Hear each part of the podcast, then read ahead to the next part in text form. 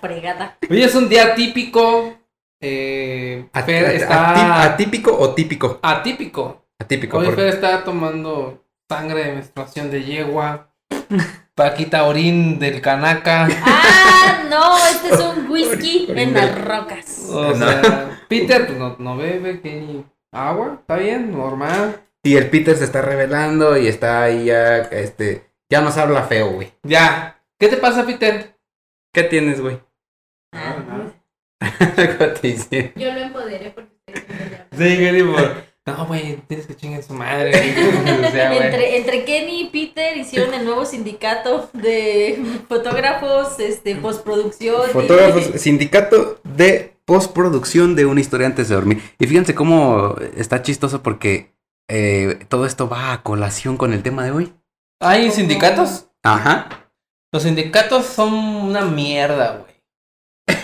Pues depende. Todos. Mire, ¿qué, Depende. qué te parece, güey, si te reservas tus comentarios y al final vemos si sí o si no? Es que sí, depende, miren. porque- No, mira, que te reserves tus comentarios. Ah, me lo reservo. Mm, mira, qué grosero. ¿Me pueden incluir a su sindicato? Mira, ahí en tu canal, en tu canal de Ari Paquita, ya puedes hablar todo lo que quieras. Espérenme, yo sé, o sea, sé cuál es el punto. Bueno, eh, muchachos, bienvenidos al episodio número 29. ¿Verdad? Nosotros ya hable y hable no les hemos dado la bienvenida que ustedes se merecen a esta su casa, a este su espacio de quejas, peticiones, desahogo y todo lo que ustedes pinches quieran. Para eso estamos nosotros aquí. Episodio número 29. 29, 29. Oh, my. ¡Oh! Números in English. Y entonces estamos hablando de este tema de los sindicatos, que sí son buenos, que sí son malos, que sí son buenos pero se hacen malos, que sí son malos pero aparentan ser buenos. Vamos a ver, porque el tema de hoy, como les decía, tiene mucho que ver con esto. Y este, si ustedes me lo permiten, Paquita, mi querido sensei, pues entonces comienzo con la historia del día de hoy. Alright. Me parece bien. Ok, perfecto. Desde su fundación, los Estados Unidos se han envuelto en misterio, traición, asesinatos, conspiraciones y toda clase de eventos históricos que hoy son leyendas dentro de la cultura popular del país. Alright? Aún en la actualidad hay familias o grupos de amigos que en sus reuniones debaten sobre si los padres fundadores fueron masones que dejaron ocultos símbolos en el dinero, sobre quién asesinó a Lincoln o a John F. Kennedy, sobre la muerte de Marilyn Monroe y periodos históricos como las incontables guerras cuando la mafia siciliana eh, dominaba Chicago, güey. La noche que Chicago se murió. Chicago, güey, bien frío y acá se hacen una rola ya da- da- traducida al español que se escucha Sí. mejor. Obviamente se escuchaba esa rolita, ¿no? Ambos, ambas versiones. A mí Eh. me gusta la gringa, fíjate que está chida. A mí yo me siento con más eh, emoción, Obviamente con más sí. ritmo la eh, De la eh, banda Toro. De la Sí, banda Toro. es eh. correcto. Sí, sí, sí, sí, está más chida, pues, pero la otra es. Mi madre vi llorar. Sí. La noche que chica. Me gusta. Con eso me prendía en la cabina de. Aparte, si no han visto el video, tienen que verlo porque el gordito de la banda Toro baila con madre.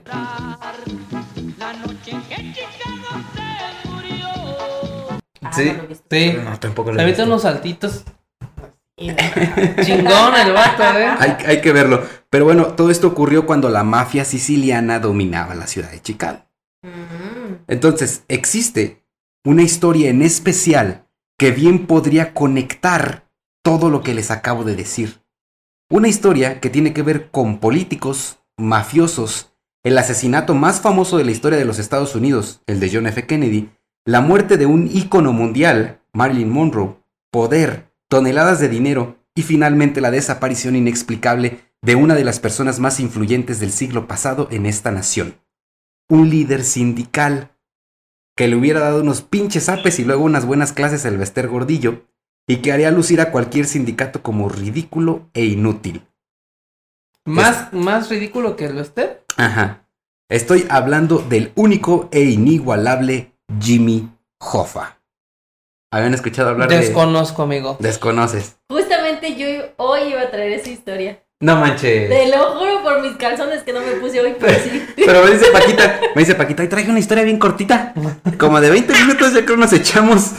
Sí, y dije, no, es que iba a traer esa historia, pero, pero me faltó tiempo para investigar. Ajá. Entonces dije yo, no, güey, no, ah, no la voy a llevar. la que me dijiste de los 30 minutos es otra. Sí, no, es otra, porque dije yo, no la voy a Ah. llevar inconclusa. Dije, mejor la estudio bien para la próxima semana. Demasiado tarde, Paquita. Sí, te gané. Mamaste. No, pero dejó, fíjense que está bien que sí, que decirnos qué temas vamos a investigar, porque luego- día nos vale va a madre. pasar. Pero bueno, ya escuchaste a un poco acerca de Jimmy Hoffa. Eh, sí, pero no investigué a profundidad, amigo, así que Ah, ok, perfecto. sorpréndeme.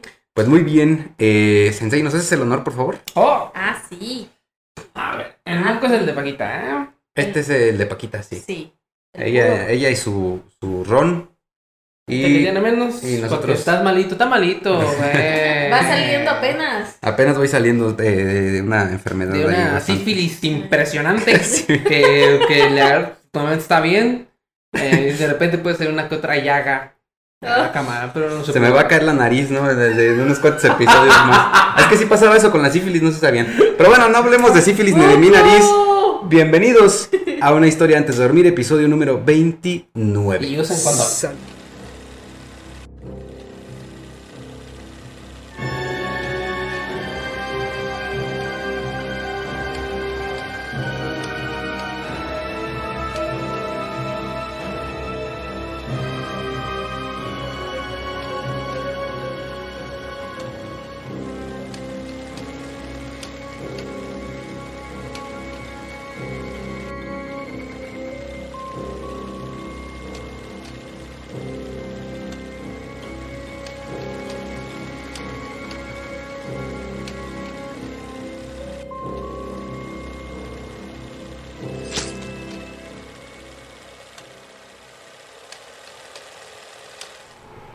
Entonces, ¿qué decías? ¿Qué? Oye, para este que estamos grabando, el Atlas es bicampeón. Ah, en este momento acaba de ser eh, bicampeón el Atlas FC. O sea, es un día atípico realmente para los que no conocen al Atlas, que seguramente son muchos, investiguen. Ah, Tenía como 70 años sin ser campeón y de repente ya es bicampeón.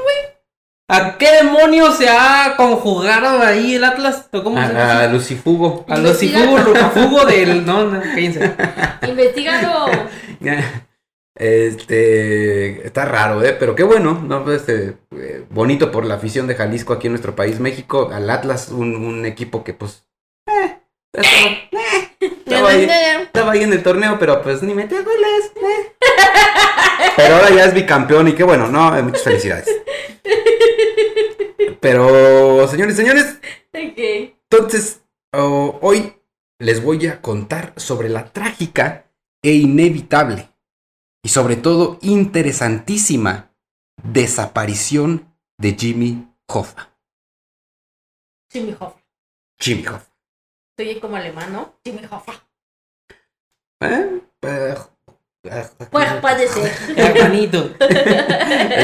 Hoy vamos a necesitar tus habilidades duo- duolis, du- duolingüísticas. Para eso estoy. ¿Ok? Por eso nací. Para comprender por completo esta historia es necesario hablar de dos cosas, queridos amigos.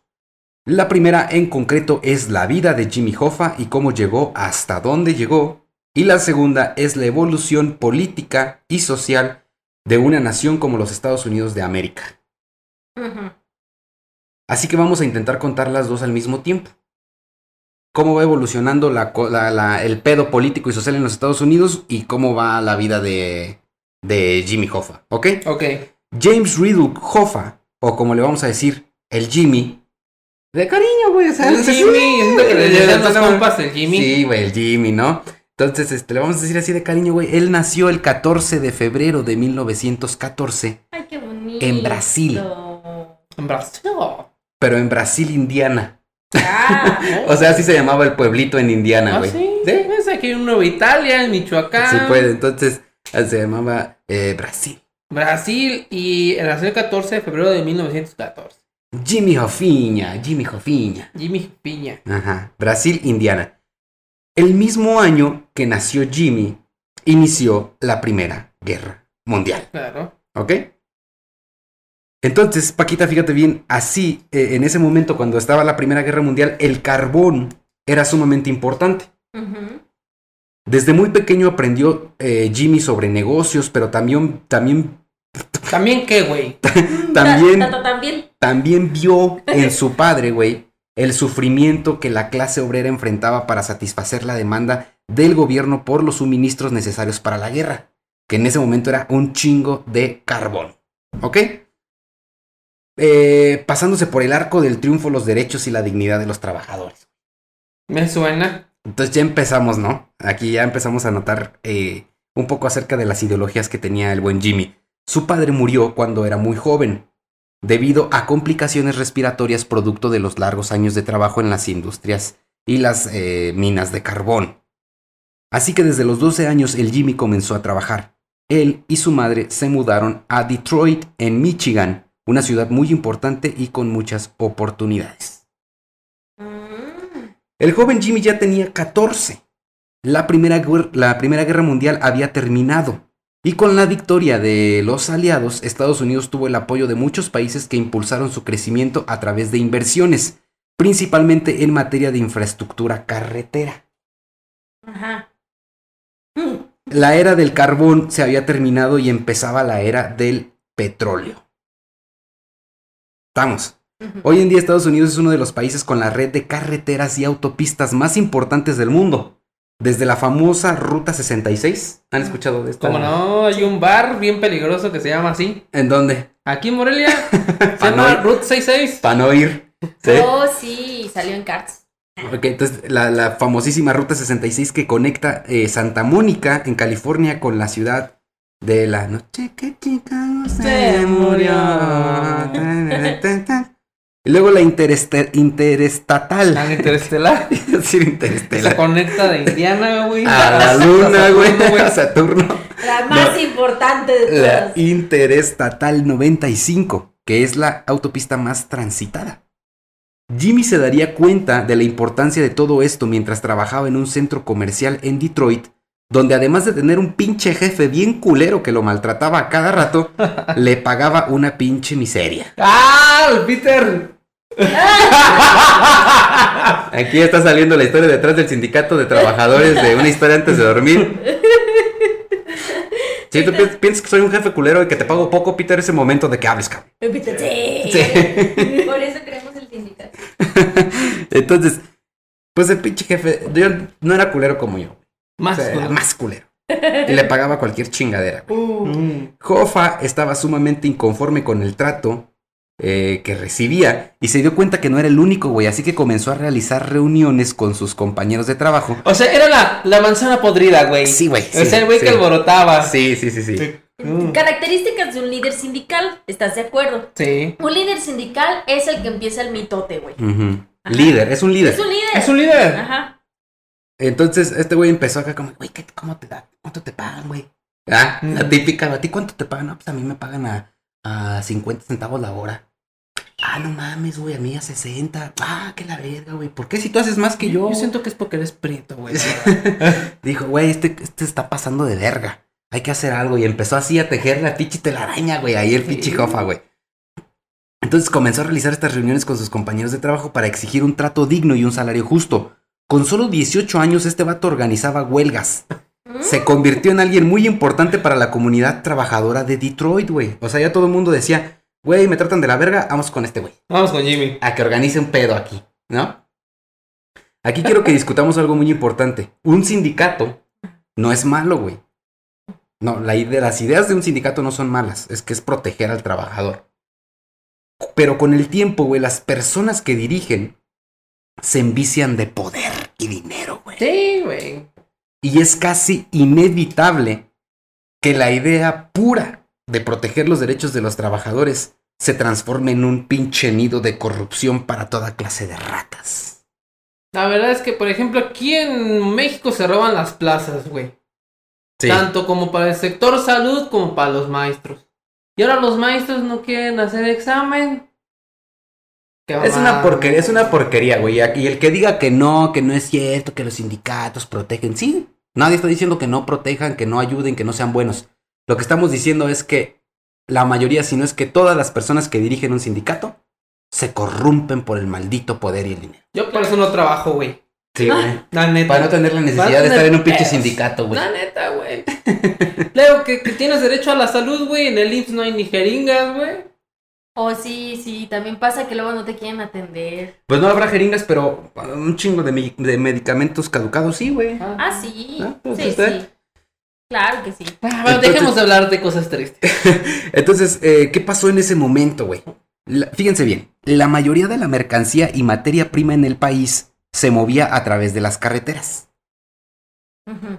Había una pinche red de carreteras muy chingona en Estados Unidos. Todo, la mercancía y todo lo movían a través de carreteras.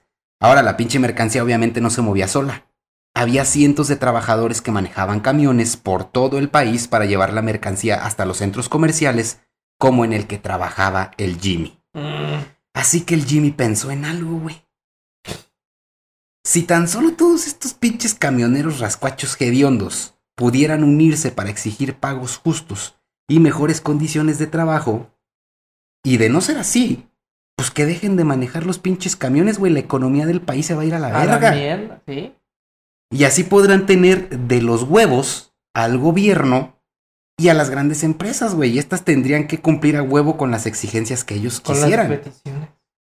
Bien inteligentioso, te digo. por medio de un sindicato. Bajo estas ideas se fundó la Hermandad Internacional de Camioneros.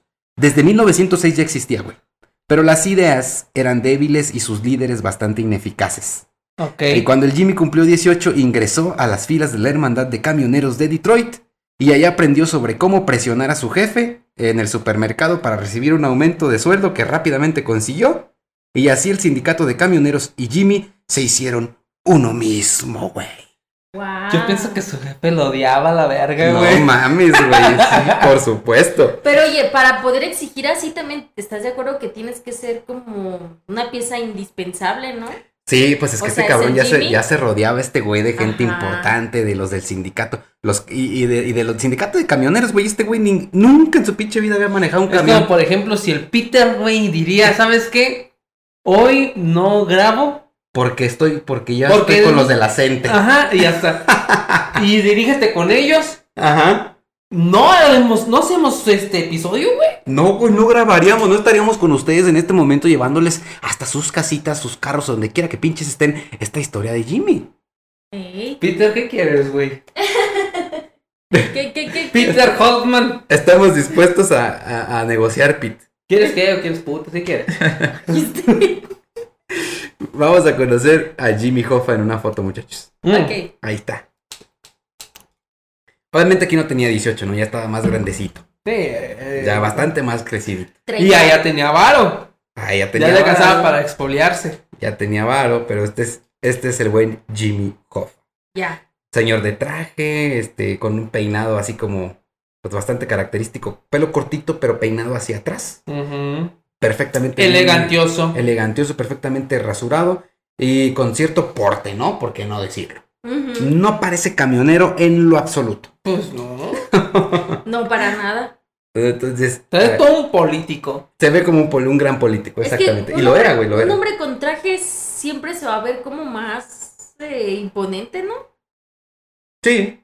Sí, sí, sí, impone. ¿Has visto Y para este güey, que- y para este güey era muy importante eso. Sí. Si tú, si él, él te citaba a una reunión y tú no llegabas de traje, este güey se emputaba. ¿A poco? Te decía, mira, pendejo, no me vengas con tus putos pantalones Valenciaga. Te me vas. Y llegan así. Hola, don Jimmy. Viene algo usted para los camiones. ¿Qué pedo? ¿Qué hay que hacer o qué? No, güey, eso, eso, se, eso se hubiera mega emputado este güey. ¿Neta? Sí, así, este, este- no podía con la impuntualidad. Si tú llegabas un segundo tarde, güey, a la verga, no te Que llegaras tú con, con sandalias, por ejemplo. No, y tus güey, calcetines no, hasta acá el papá no, no, no, no. No. No hablemos de esas cosas, porque sí, Jimmy seguramente estará bien emputado ahorita escuchando, tumba. Ahorita está retorciéndose en su donde, puta madre. retorciéndose donde quiera que esté, porque no sabemos dónde está. A ver. Entonces, su labor en el sindicato fue muy importante y pasó de algunos miles de miembros, güey, a cientos de miles. Y mientras el gobierno andaba bien pinche ocupado resolviendo unos pedos con un señor alemán de bigote chistoso que andaba haciendo un pinche desmadre en Europa, Ah, en Estados Unidos Jimmy y el sindicato ganaban más y más poder. más y más miembros y más y más corrupción. Uh.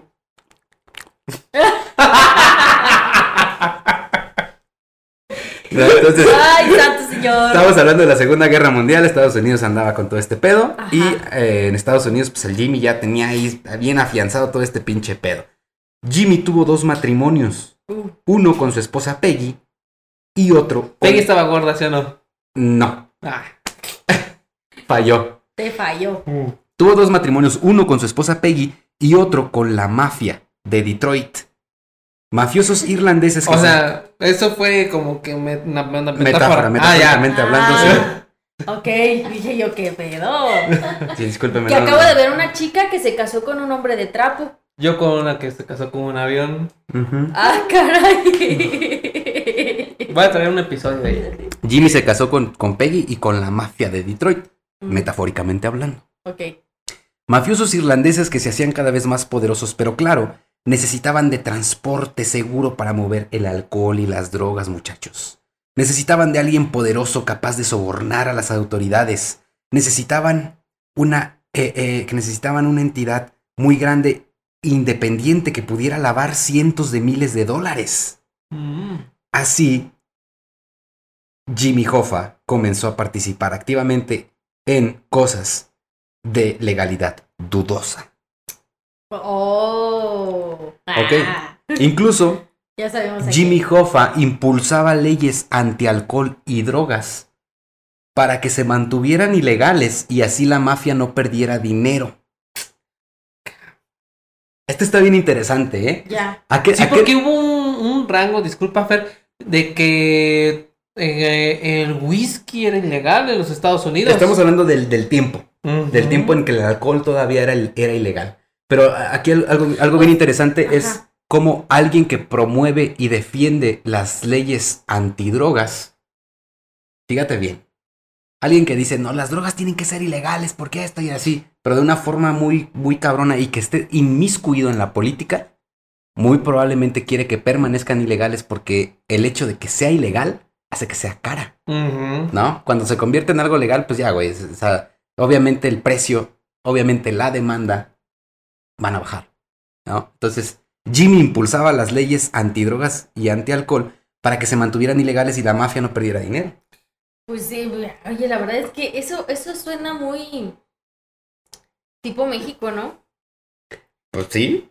O sea, definitivamente esto sucede. en- eh, esto, esta historia que estamos analizando de Jimmy, ustedes van a ver que es una historia que se, que se puede repetir en cualquier parte del Sin mundo, duda. eh, en países en los que abunda la corrupción como, Por eso ya ves en- que en- en, en la nuestro. serie del Chapo, todo, todo salía ahí, todo ese despitorre. Ya ves que, pues cuando agarraron a este güey, sacó toda su nómina y todos los políticos que estaban involucrados en la paga quincenal de ese güey. Entonces, obviamente el gobierno va a seguir diciendo que no y que luchamos contra el narcotráfico y no sé qué, pero pues no les conviene. O sea, Por supuesto que no. están parte y inmiscuidos en el negocio y este güey lo está haciendo ver tal cual, ¿no? Ahí empezamos. Entonces este güey ya estaba metido en, en este- en estos rollos, güey. Terminó la Segunda Guerra Mundial y Estados Unidos ya era una potencia.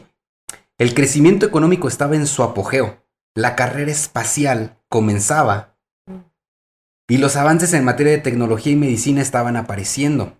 El sindicato ya era algo nacional con millones de miembros, güey. Y una familia comenzaba ya sus primeras movidas para hacerse con el poder de la nación. Los Kennedy. Qué gran historia la de los Kennedy, ¿eh? De principio a fin. Eh, eh, completamente de acuerdo. Hay de todo, güey, en esa Hay pinche historia, güey. Y a ver, vamos a decir las cosas como son. Si tú estás pensando que Kennedy fue asesinado porque era muy bueno y que quería hacer las cosas bien, estás muy pinche equivocado. Acuérdense que el brujo de Haití le echó el vudú. Acuérdense del pinche de Papi Duvalier, güey. papi Valer. O sea, no mames, si este güey no fue a la, a la carnita asada de Papi Duvalier con Checo Pérez, güey, todos festejando ahí, güey. O sea, Felicidades a Checo, ¿eh? felicidades, Checo. Un podio, primer lugar. Papi, te amamos. Entonces, este, están equivocados y piensan que este güey era bueno, güey. Desde el principio esta pinche familia de corruptos hizo de todo para hacerse con el poder. Desde lobotomizar a una de sus miembros por ser rebelde y poner en riesgo la carrera política de los varones. Que también ya está en un episodio. ¿Ves cómo al final las historias, güey, que hemos contado aquí se van entrelazando? Todo, güey, todo. Creo que aquí en el episodio así vamos a descubrir algo muy cabrón. El verdadero orden mundial o algo así muy culero. Vamos a empezar, vamos a terminar con los Illuminati, que fue como empezamos. Y es correcto. bueno, entonces, Paquita nos contó de el doctor Picayelo y nos contó que los Kennedy eh, mandaron a hacer una pinche, una lobotomía a su hermana, Mary, ¿cómo? Eh, Rosemary, Rosemary, Kennedy, simplemente porque era una muchacha muy rebelde. Sí, que se salía de los protocolos de la familia y ponía en riesgo la carrera política de sus hermanos. Entonces, a causa de esto, la familia Kennedy la llevó con un doctor que le metió un pinche picayelo por el ojo para removerle conexiones cerebrales y así estuviera ya tranquilita sin hacerla de pedo y ellos pudieran brillar frente al mundo. Hoy nada más los anexan. Hoy nada más los anexan. Llega anexo al extremo. Entonces, eh, pasaron por esto hasta presuntamente asesinar a uno de los más ah, grandes íconos femeninos de la historia del mundo, la cantante y actriz Marilyn Monroe. Pero ahorita vamos a ver. ¿Te has masturbado con Marilyn Monroe? No. No, no, ni siquiera le conozco las movies a Marilyn Monroe. ¿Tú? Porque sí, sí, sí posó para Playboy, ¿no? Sí, claro. Es la primera Playboy de la historia. O sea, la primera revista de Playboy es de Monroe. Yo tengo un cuadro de Monroe en mi cuarto. ¿Sí? Sí. ¿Y te, y te, las, te has jalado, te has jalado con Monroe? Está frente al espejo. Ah, frente al cuadro. Oh. Ay, al espejo. Frente al espejo, pero estoy frente al espejo con peluca y un, y un vestido blanco. Dime. Ay, no, frente al espejo con bikini. Oye, en el espejo así enseñando las nalgas así. ¿Qué es la diabólica? ¿Qué es la diabólica? ¿Sí conoces la diabólica, no? Sí, sí, sí. Bueno, sigamos. Entonces, ahorita vamos a ver qué, qué, qué, cuál es la posible conexión entre el, el, el Ay, no. no voy a decir el asesinato, entre la muerte de Marilyn Monroe y los Kennedy. Ok. Como parte de una estrategia política, el hermano de John F. Kennedy, Robert Kennedy, comenzó una cacería del entonces presidente del sindicato David Beck, acusándolo por fraude, nexos con la mafia y un chingo, pero un chingo de cosas.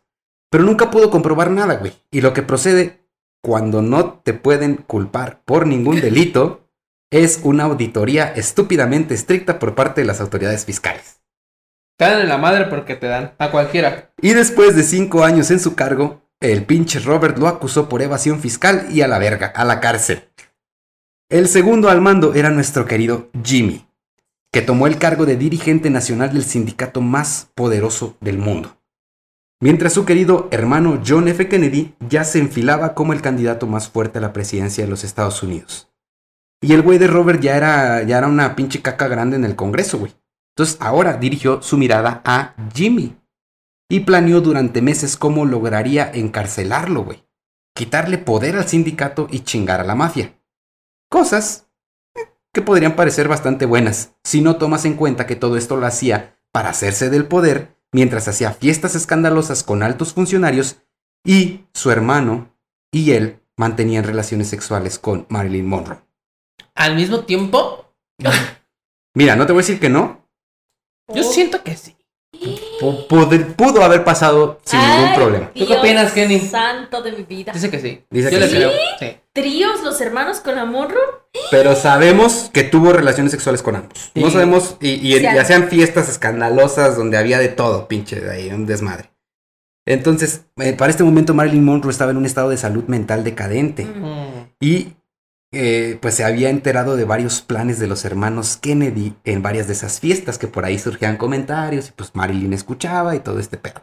Por supuesto, una mujer tan influyente en un estado de mental, eh, mental decadente y con tanta información de suma importancia no era para nada conveniente eh, para los hermanitos. Sí, sí, sí, yo vi un documental de que el día de su muerte, pues hay personas, ¿no? Que rumoraban que, el- ya sabes, el amo de llaves Mm. del lugar donde ella vivía, que decían que sí los vieron salir de ahí. De hecho, Que no eh, sé qué. muere por una sobredosis de Nembutal, Ajá. que es con lo que se suicidó eh, este la partera esta de, del episodio anterior. Ah, Fue la misma dosis. La misma dosis. Ajá. Sí, está, está bien interesante, pero ustedes imagínense, ¿no? A la Marilyn echando cotorreo con todos estos güeyes. Y de repente eh, acá el Robert diciéndole, güey, vamos a mandar a la verga al sindicato y la, esta guerra y la chingada. Obviamente Marilyn escuchaba y cuando ella empezó en su decadencia mental, estos güeyes dijeron, no mames, si esta morra habla lo que nosotros hemos contado, va a valer verga todo, entonces, güey. Eso, eso pudo haber sucedido, no lo sé. Mm. Los Kennedy y Jimmy Hoffa se odiaban a muerte. Por un lado intentaban a toda costa encarcelarlo y por otra parte Hoffa se burlaba de ellos intentando sobornar al jurado para zafarse de todo.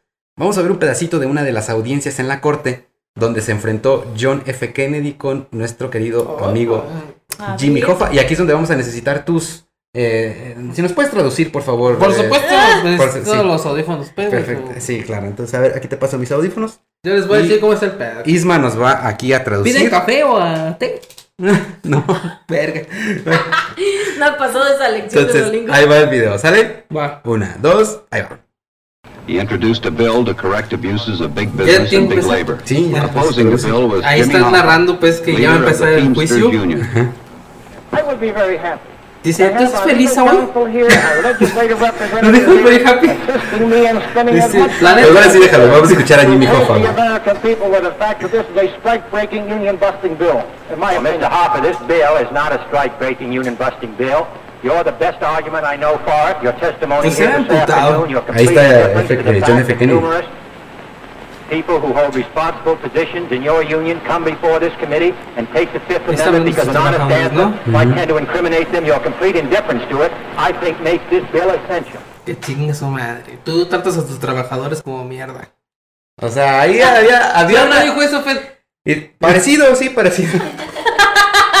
Ya aprendí, Entonces, imagínense, imagínense ustedes que todo el pinche, todo este, este desmadre de la corte era transmitido. O sea, la gente de Estados Unidos le mama el chisme. Ya ven ahora lo de, lo de Johnny Depp con la Amber, Amber Heard. Ay, sí. Oye, yo no entiendo por qué. Bueno, yo no sé nada de leyes, ¿verdad? O sea, realmente yo conozco de derecho, pues nada más que queda cerca del templo de. Lo que De conozco de Santiago. derecho es que no está chueco. Ay, yo no está chueco. Pero no entiendo por qué, por qué, por Qué qué gran chiste. tardaron tanto, por ejemplo, en Deberías de el caso. hacer podcast de chistes. No sé, es que es un desmadre. Tienen que presentar pruebas y llaman a los. O sea, imagínate que tú tienes en tu lista a 17 testigos. Entonces tienes que organizarte para que los testigos vayan. Entonces es un pedo, ¿no? Entonces se avientan meses. Mm, Sí, sí, porque ya vi que con el caso de Johnny Depp. Llevan seis años, güey. Entonces, con esto de Jimmy también se llevaron un chingo. Lo citaba Robert, luego lo citaba, lo citaba John F. Kennedy. Se hacían de palabras y un pinche desmadre. Ajá. Finalmente, se intentó, eh, ese intento de soborno por parte de Jimmy a los miembros del jurado lo llevó a la cárcel con una condena de 8 años. Lo que pasó a continuación fue el asesinato de John F. Kennedy en Dallas, que hay quienes dicen que fue Jimmy Hoffa, por medio de sus nexos con la mafia, como venganza contra los Kennedy. O, pues, papido Valier, güey. O sea, es que está cabrón, güey. Tanta gente te quiere chingar, güey. O sea, está difícil, güey. Pero, o sea, o Papi Duvalier y Jimmy se unieron, güey. Y es algo que no Oh, pa- papido Valier, güey. Este güey si fuera carne asada. hizo, as- hizo zombie, güey, a Jimmy Hoffa. Ah. Entonces Jimmy Hoffa y un ejército de zombies mafiosos, güey.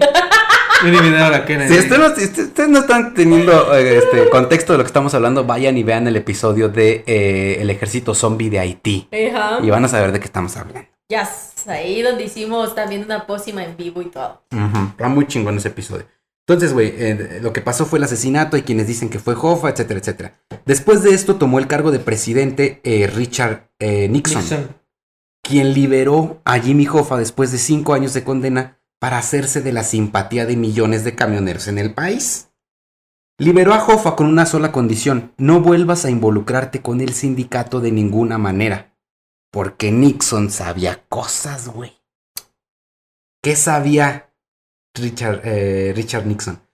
A pesar de, que, de estar casado con la mafia, güey, Hoffa los mantenía bien controlados. Les realizaba préstamos de todo tipo con intereses justos pero era Hoffa quien controlaba a los mafiosos y no al revés. Todo cambió cuando Hoffa entró en la cárcel.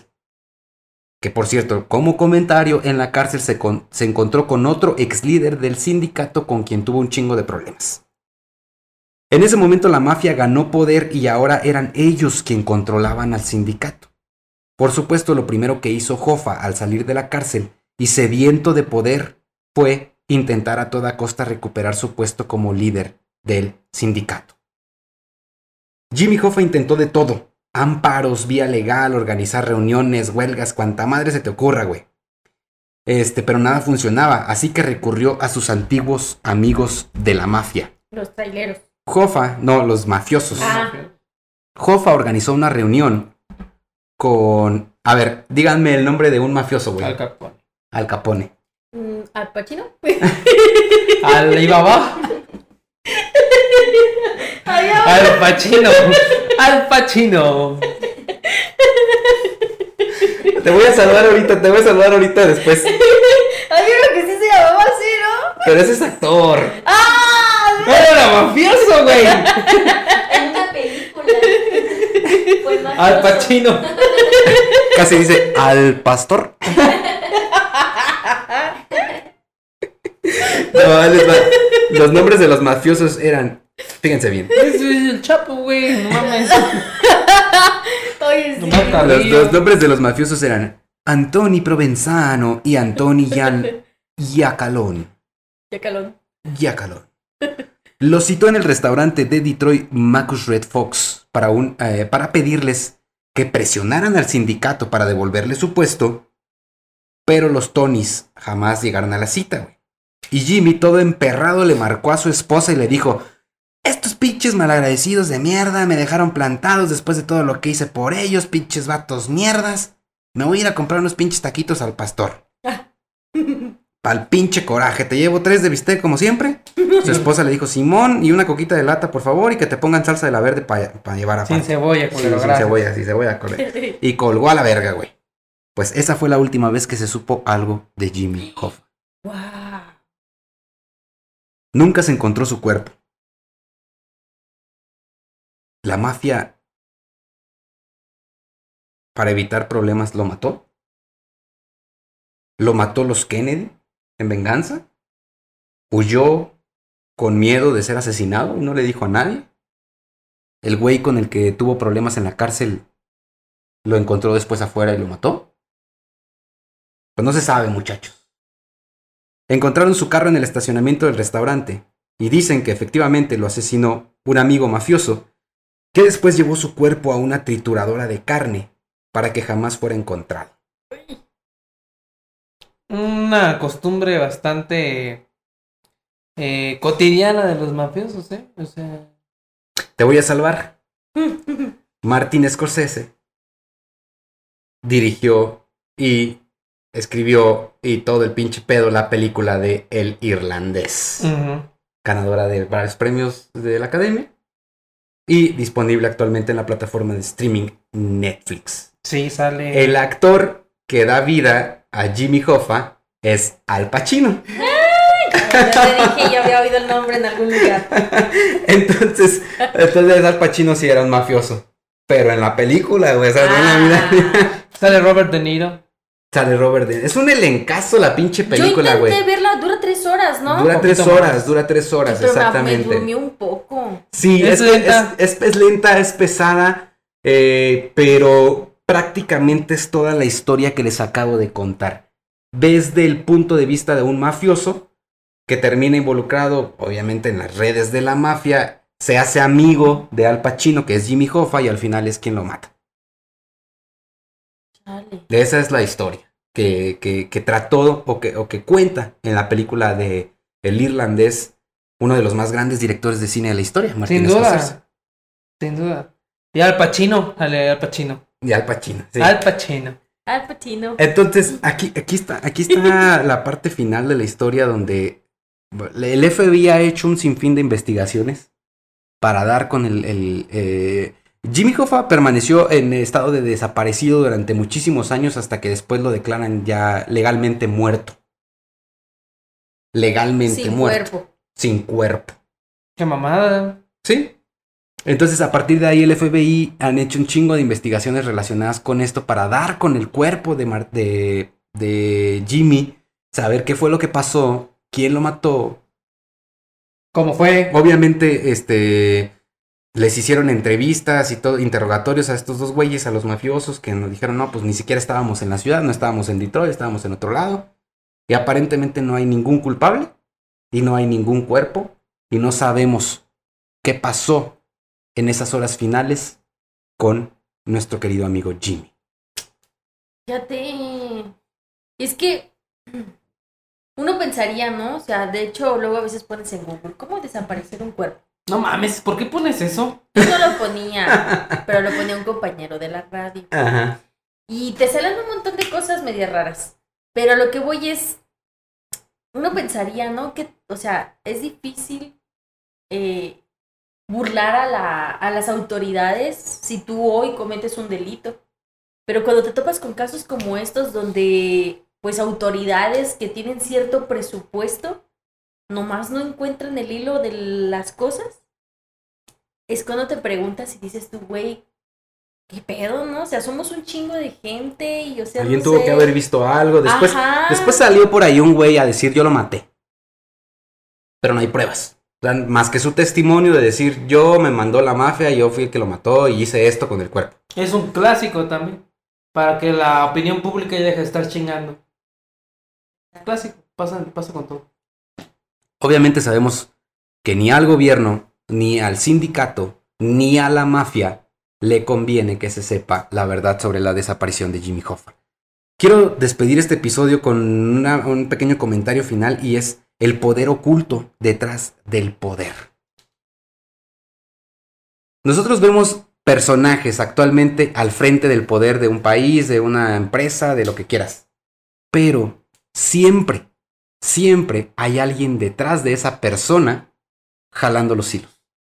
El poder oculto detrás del poder. Que aquí en México podríamos decir que Papi Salinas estuvo mucho tiempo. O no, creo que, no creo que ahora. Pero sí se aventó. Pues mínimo unos dos, tres, cuatro sexenios. Que él decía quién iba a ser presidente, que ellos decían, ¿no? Un gran Este, personaje. Sí, sí, sí, sí. Y, que siempre, obviamente, hay mafia, hay este, corrupción, hay narcotráfico y hay cosas detrás del poder que, nosotros podemos ver que son, que es realmente el poder. Es el poder del poder. Fíjate que una vez platicábamos con mi papá y un amigo de mi papá sobre este tema del, del narco México y los políticos, ¿no? Y yo decía, bueno, si se dice y si se rumora que este rollo de las drogas, pues es algo que la política lo sabe, de ahí también maman chichi y todo ese tipo de cosas, decía yo, pues ¿por qué no se quitan de pedos y ya lo hacen legal, pues? O sea, de, pues ya, güey, total, que quien se quiera ser adicto se haga adicto y que consuma lo que quiera consumir, ¿no? O sea, ¿para qué tanta pelea de territorios? ¿Para qué tanto desmadre? Si de todas maneras los políticos tienen dinero de ahí, ¿no?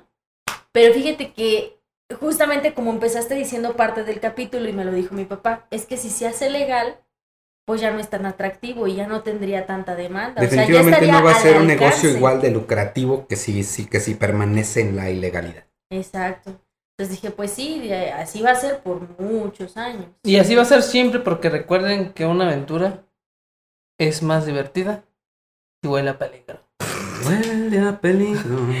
Pensé que iba a decir algo El más. solo hecho de acercarme al sindicato con el pretexto de los pinches camioneros. ¿Es correcto? Ok, ya salió compositor aquí. Pues con esta eh, reflexión final despedimos el episodio número 29, muchachos. Gracias por estar nuevamente con nosotros. No se olviden de seguirnos en todas nuestras redes sociales como arroba una historia antes de dormir. Darle like a este video si les gustó. Si no, pues hagan lo que quieran. Comenten, compartan. y este, de todo corazón, muchísimas gracias a toda la gente que nos ha acompañado en este proyecto. Y especialmente eh, a los que están viendo este episodio número 29. Vayan a TikTok antes de que nos lo cierren. Es importante que puedan ver todos los videos que hay ahí, ¿no? Sí, también tenemos Instagram, una historia antes de dormir. Por allá de repente se suben pequeños clips en las stories. stories y pues muchas gracias a todos. ¿Peter va a ser sindicato o no? Que valió dijo que sí, valió ¡Vámonos, vámonos! Hey, espera, ¿a dónde crees que vas? Si este video te gustó, dale pulgar arriba. No te olvides de dejarnos tus comentarios aquí abajo. y suscríbete a este canal. Y recuerda, nos vemos en la próxima historia antes de dormir, si es que puedes.